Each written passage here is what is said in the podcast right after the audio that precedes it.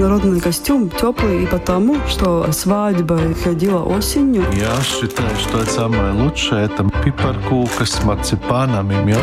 Представляете, это 60-х годов хранится этот красный платочек, держала Ви Артмана в руках. Латвийская джазовая, не только джазовая, популярная музыка выросла на биг-бенде. Первые постановки были такие, которые многие мы даже не понимали, что за история, но интересно. Культурный код.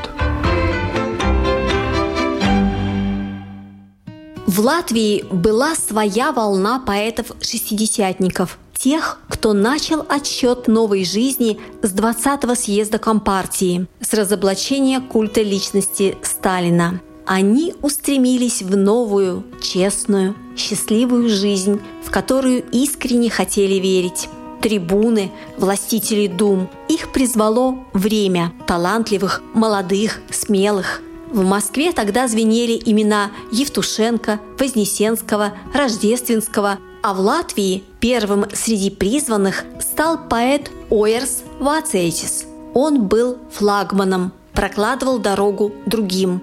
Если коротко об этапах пути Вацейтиса – в конце 50-х, чтобы купить новую книжку его стихотворений, люди занимали очередь возле книжных магазинов с ночи, задолго до открытия. В 60-х, довольно долго, почти 6 лет, его не печатали, стал запрещенным. В 70-х его начали называть «совестью нации», одним из духовных лидеров. К счастью, слава ничуть не испортила поэта – он никогда не стремился забраться на пьедестал. Его камертоном была его собственная совесть. Прожил Уэрс Вацетис мало, всего 50 лет. Умер внезапно, 28 ноября 1983 Уже два года спустя улицу в Пардаугаве, где жили поэт и его семья, жена поэтесса Людмила Азарова, сын Жанис – переименовали в улицу Вациэтиса. Еще семь лет спустя в их квартире в доме под номером 19 открыли музей. Туда, как говорится, не зарастает народная тропа. И не зарастет. Этот человек, этот поэт достоин того, чтобы память о нем хранилась.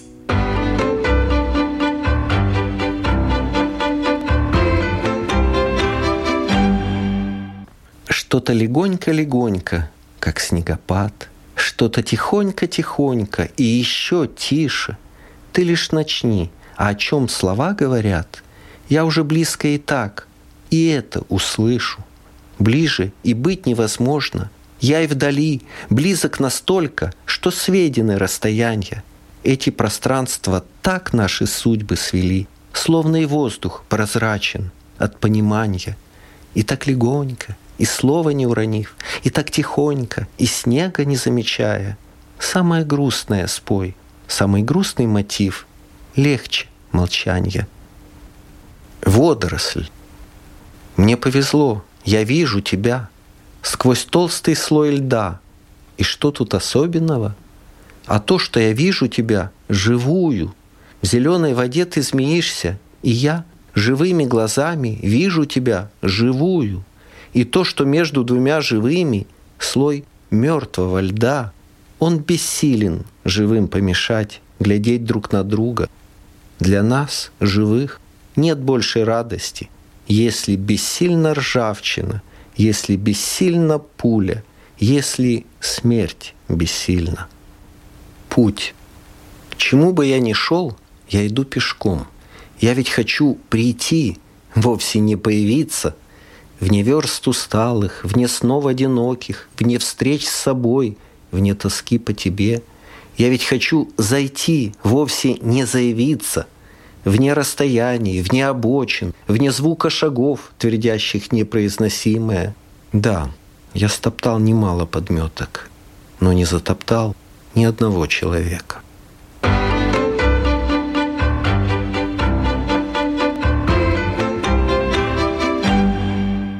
Прозвучали стихотворения Уэрса Вацетиса в переводе Олега Чехонцева, Людмилы Азаровой и Сергея Морейна. Директор музея Вацетиса Ева Кейса назначила мне встречу в музее на улице Уэрса Вацетиса. Это рядом с парком Аркадия, на берегу пруда Мары. Поэт жил здесь 23 года, с 1960 по 83. И Оэрс, и его жена Людмила очень любили этот старинный двухэтажный дом, свою квартиру на первом этаже, и парк, и пруд. Говорили, что это их крепость, их место силы. Мне было интересно подробнее узнать о корнях Вациэтиса и, конечно, о том, как мальчик из простой крестьянской семьи пришел на филфак Латвийского университета, но главное – в большую поэзию. Вот что рассказала Ева Кисе. Его родители Отто Рудolfs Vācietis, мама Берта Алвина. Они жили в Трапене, и каждый год почти меняли хозяина, у которого отец работал. Об этом Вацветис говорил уже в зрелом возрасте, что это было очень больно для него. Ему казалось, что собственного дома, родного места как бы для него не было. Потом он писал в поэзии, что это рождало чувство, что во всей Латвии, в разных местах он чувствует себя как дома. Книг не было почти, никакой библиотеки не было дома. Но рядом в соседнем доме хозяйском была самая богатая библиотека в Трапенской округе. Петерсонс. Хозяин был. И там были книги на латышском, на русском, на немецком. И этот хозяин разрешил маленькому соседскому мальчику смотреть эти книги. И Вацетис потом вспоминал, что на основе этих книг он впервые почувствовал себя как личность. Он ходил в этот мир героем этих книг, и это было очень важно для него научился читать в возрасте трех лет. И в пять-шесть он уже написал первое стихотворение, которое запомнила мама. И Вācietis тоже цитировал иногда. Cilvēks, kas nav rūpējis audzis līdzjūtības, nepazīst. Cilvēks, kas ir rūpējis audzis, līdzjūtību otram jūt. Для малыша это серьезное стихотворение. Да. Но он сам сказал, что, наверное, он читал Порука, или это не совсем как бы мысли его в то время. Он опубликовал первый сборник в 56-м, и прям сразу началась слава признания. Да. Сразу. И он сам сказал, что эту болезнь славы он переболел во время выпуска первого сборника стихов. Тогда действительно он был популярен. И Это сборник «Ветер дальних странствий». Да. У нас в музее довольно много таких писем, которые писали юные читательницы, которые ночью стояли в очередь в книжный магазин, чтобы купить эту книгу за, мне кажется, 2 рубля 56 копеек. Они рукой переписывали эти стихи, как бы хотели познакомиться с поэтом, ну, разное там. 56 год – это уже тот год, когда он с Людмилой познакомился. Так что Да, познакомиться да, да. с поэтом уже чуть-чуть даже и поздно было. Потом чуть ли не каждый год у него сборники выходили. Через два. В 58 Э, Да, 58-м Угунис и 60-м Крācis сапетна лайка. Переведете? Пороги обходить некогда. И что началось потом? С 61 или с 60 даже по 66 была травля. Его не печатали до 66 Его не года. печатали, он уже сдал в издательство рукопись следующей книги «Дыхание», но его не печатали. Книга с таким названием «Дыхание» вышла в 66-м. Шестом. И в том же 66-м перед этим вышла «Viņu adrese Taiga». Книга о Сибири. Это тоже стихи. Да. В чем его обвиняли, я прочитала, стихи непонятны, не ясны ни по форме, ни по замыслу, острый недостаток критерия партийности. Григулис писал об этом, и не только он. И что же это было? Поэма Журналы- Эйнштейниана уже была в 63-м, мне кажется, опубликована. Об этом его критиковали. Но было так, что в 63-м Хрущев встречался с художниками в Москве И центральная личность там была Эрнст Неизвестный. Да. Но еще кроме поэзии не без значения было то, что Вацетис был хорошо знаком с Неизвестным, что они встречались. Потом Вацетис написал стихотворение, посвященное Эрнсту, которое тоже в этой книге «Дыхание». Произведение, на которое тыкали пальцем, скажем так, это Эйнштейниана, потом угу. еще монолог таракана. Конечно. Реквием. Конкретно тут никто не указан, ничья фамилия, разумеется, не звучит, но те, кто должны были понять, те поняли. Да. И что ж тогда началось? В 60-е годы литература Максла, журнал критиковал Вацетиса, партийные органы критиковали Вацетиса. А что он делал все эти годы? Просто он писал просто жил дома, писал много. Перед этим он работал в редакции, но в такой работы с зарплатой регулярной он ушел. Он действительно был готов жить на гонорары. Но оказалось, что его не публикуют. Там действительно было довольно трудное время.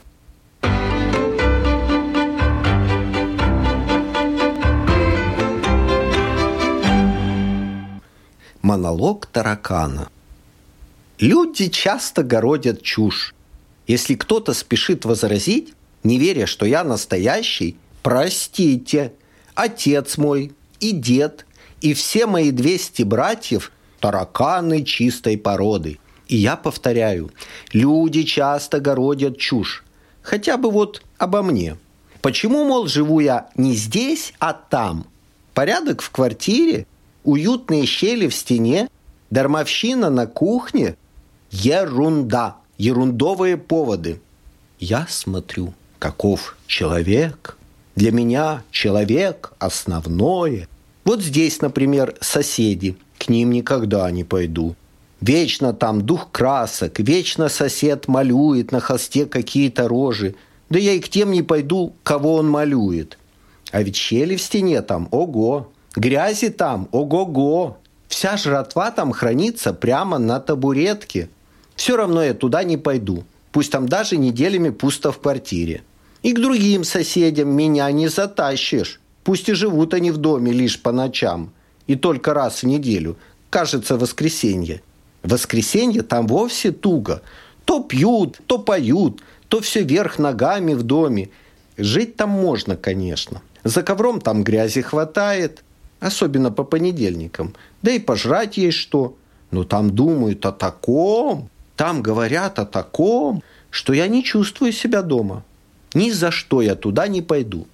Вообще-то, если быть откровенным, здесь, где я обитаю, жильем не так уж блестяще. Щель в стене. Замазывают постоянно, ищи другую жилплощадь. Комнату метут, что и пылинки не сыщешь – а съестное прячут, хоть объявляй голодовку. И все-таки я терплю. Ведь человек, главное человек, когда здесь они говорят, слушаешь словно музыку, будто говорят и не люди, а вполне тараканы. Вот как бывает. А дураки болтают, мол, нам нужны грязь и щели, съестное, глупо. Таракан – истинный таракан, железно принципиален.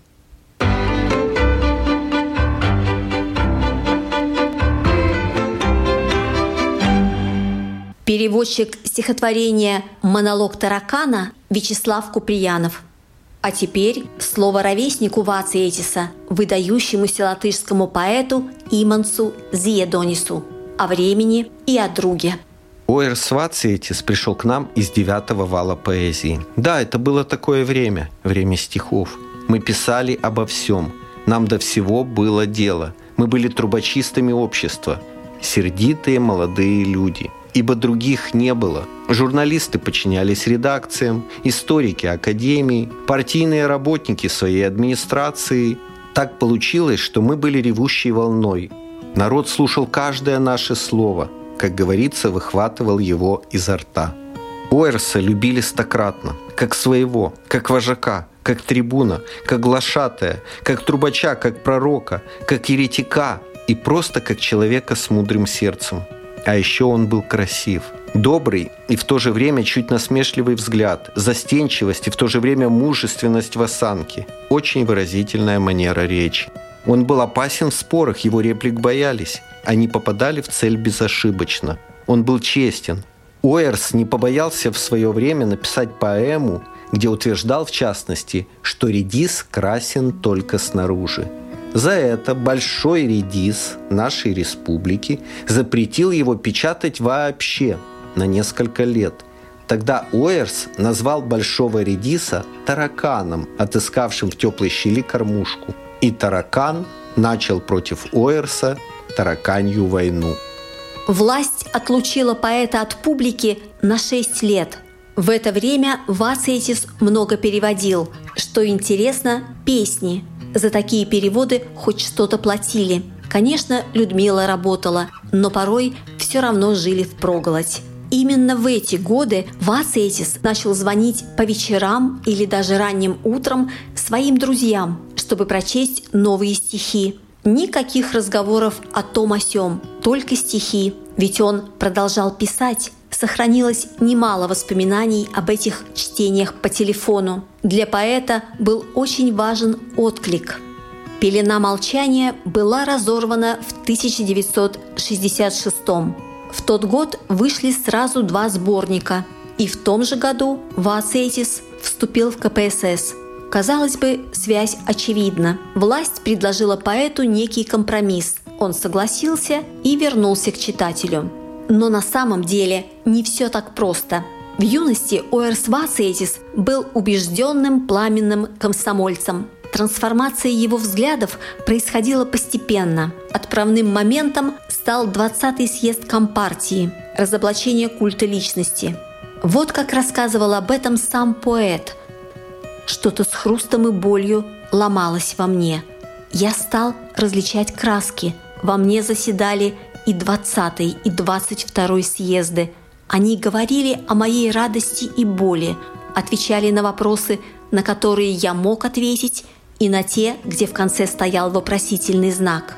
Эти съезды заседали во мне, иначе они не могли быть моими съездами.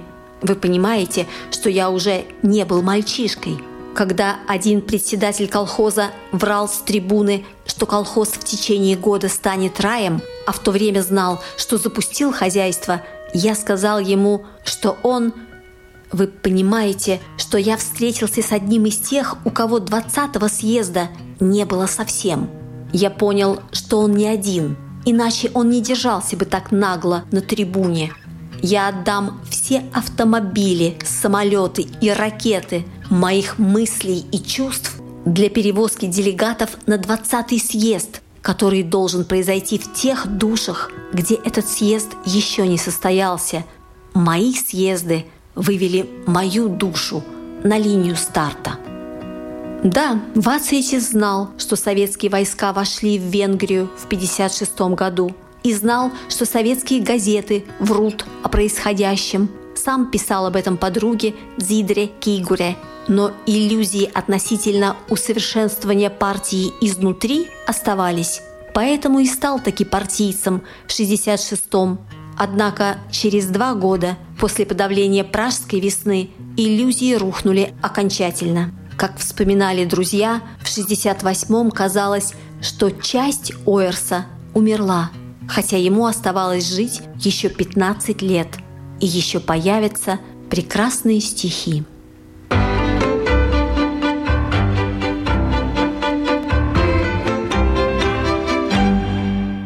Все на земле цветы, их не срывая, Тебе, тебе единственной дарю, Ирея над тобой, оберегая, Молюсь, страшусь, скорблю, боготворю.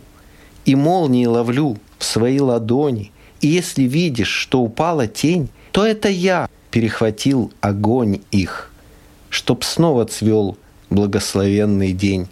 Но опустеет в этой гулко сине где тенью я дозорную витал, я белым пеплом осыпаюсь ныне на все цветы, которых не срывал.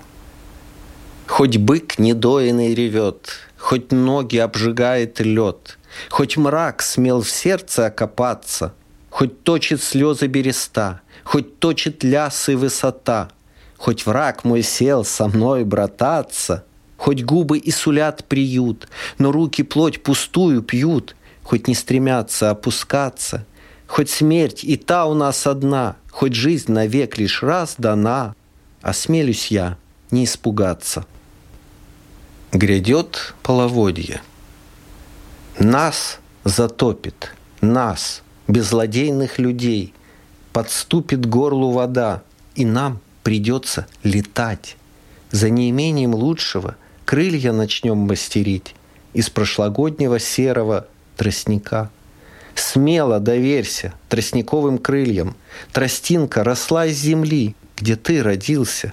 Все может тростинка. Удерживать лодку, останавливать танк и обернуться дудочкой. Пусть под музыку пляшет нечистый. Вот-вот разразится потоп, и нам нужны крылья.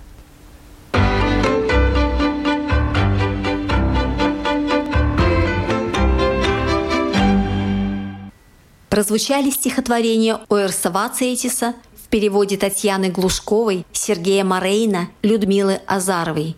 И вновь слово поэту Имансу Зиедонису о времени и о друге. Уэрс написал стихотворение «Девушки из моего класса». И после этого в него влюбились все латышские девушки. А потом последовали другие испытания. Испытания славой, вседозволенностью. Славе, этому искушению, Уэрс сопротивлялся мужественно. Это может подтвердить вся Латвия. Он был очень застенчив, нервничал перед объективом фотоаппарата или телекамерой – будто нехотя приближался к трибуне или сцене. Но оказавшись на ней, мгновенно менялся и превращался в сгусток энергии и начинал править людьми и миром, преобразовывать человеческие умы. В президиумах Ойерс сидеть не любил. С собраний попросту удирал, избегал поездок с делегациями, любил ходить и путешествовать сам по себе. На стене у Ойерса висели боксерские перчатки, не только как воспоминание о юношеском увлечении спортом, но и как свидетельство готовности к старту. Удар, отскок, снова удар, снова отскок, серия, левой, левой. В этом был весь Уэрс. Такой вот левый парень.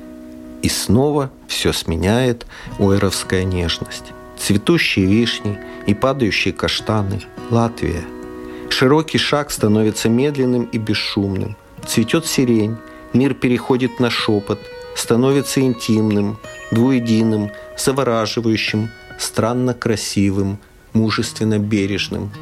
Жизнь Вациетиса была жизнью в любви.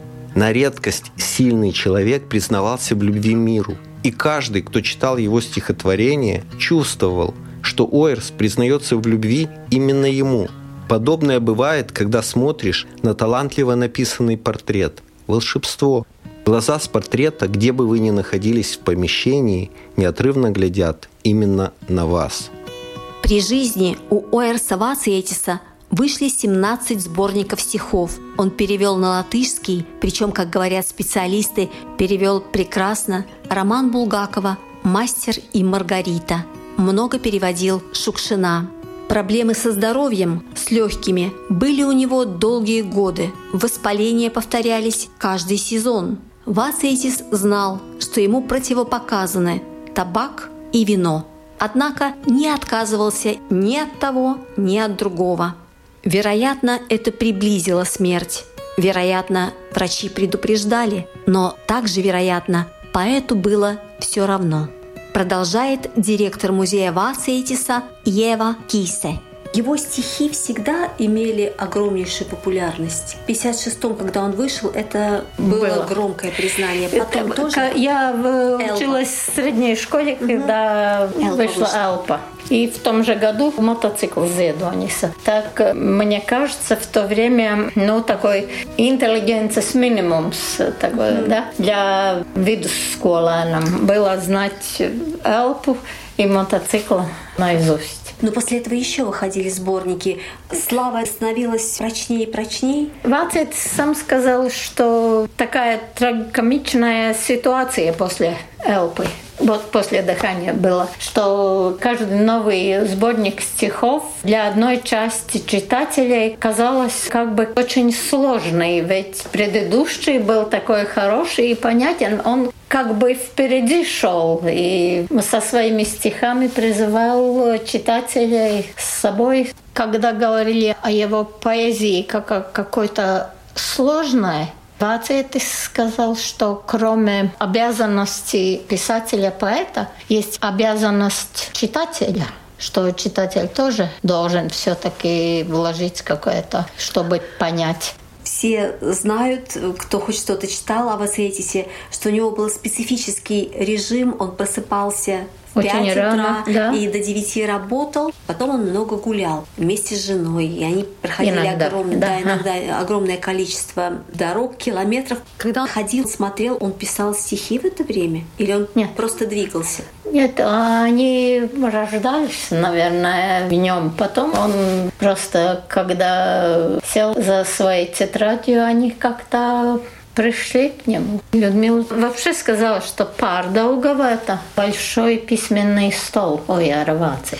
Если ходить по маленьким улочкам и потом смотреть его сборники стихов, мы можем его тропинки, дорожки в стихах найти. Хотя он сразу ничего не записывал. Но стихотворение приходили к нему сами. И Людмила рассказывала, что она просыпается утром, рядом с диваном стоит Ояр со своей стихотворной тетрадкой в руке.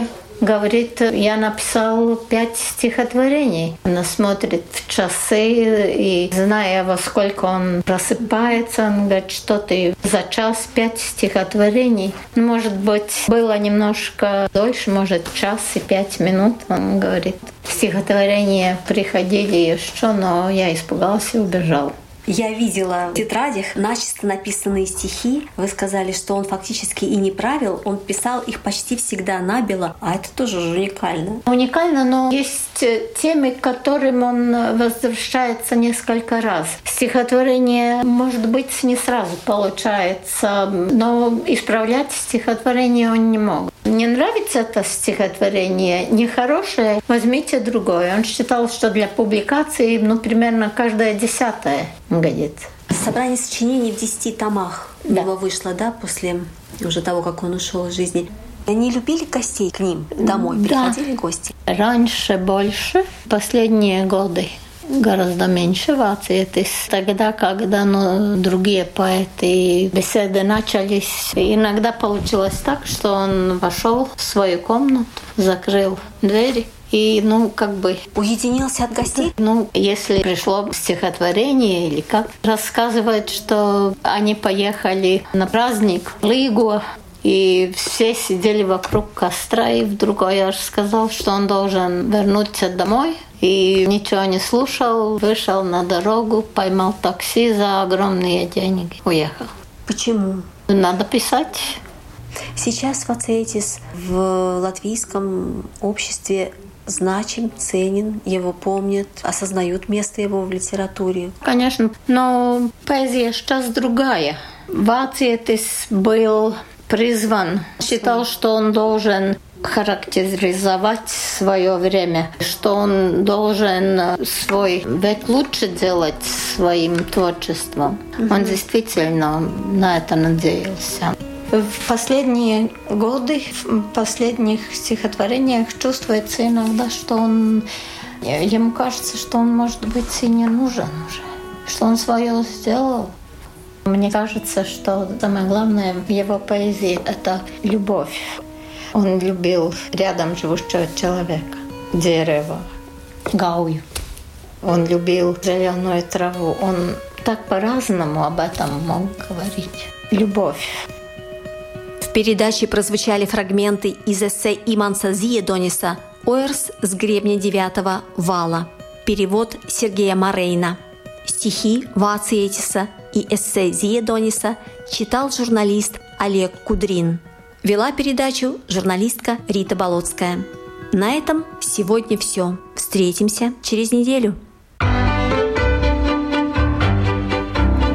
Культурный код.